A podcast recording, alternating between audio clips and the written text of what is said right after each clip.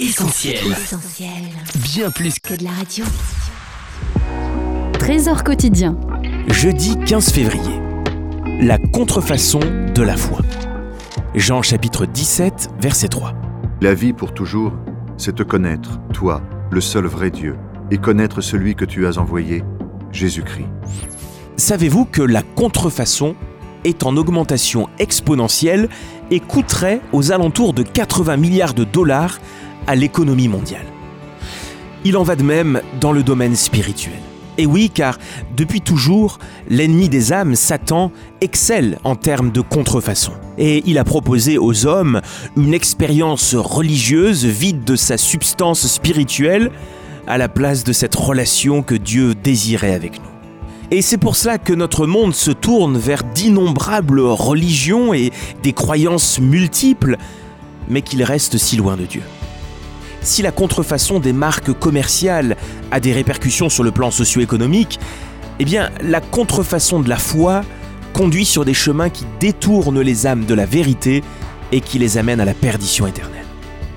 Mais Dieu nous fait la grâce de connaître le véritable. C'est l'apôtre Jean qui écrit ça dans sa première lettre au chapitre 5. Nous savons aussi que le Fils de Dieu est venu et qu'il nous a donné l'intelligence pour connaître le véritable. Et nous sommes dans le véritable, comment? En son Fils Jésus-Christ.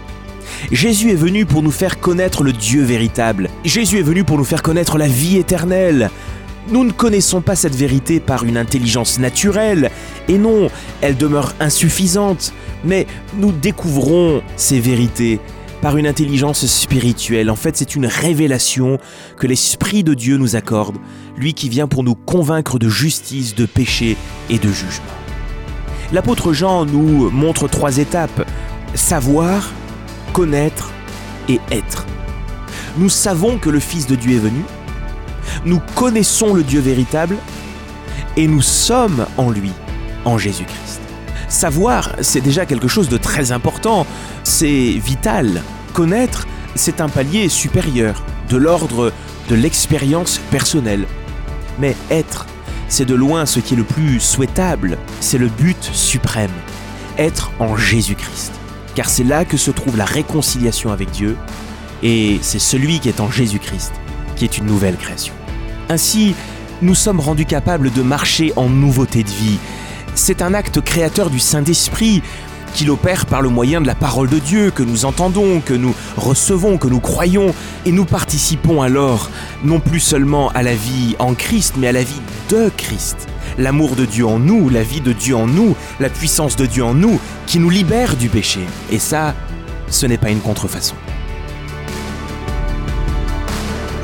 C'était Trésor quotidien en partenariat avec Viens et Voix. Mettez du divin dans votre quotidien et retrouvez d'autres messages sur notre site essentielbible.com. Retrouvez tous nos programmes sur essentielbible.com ou sur l'application mobile d'Essentiel Radio.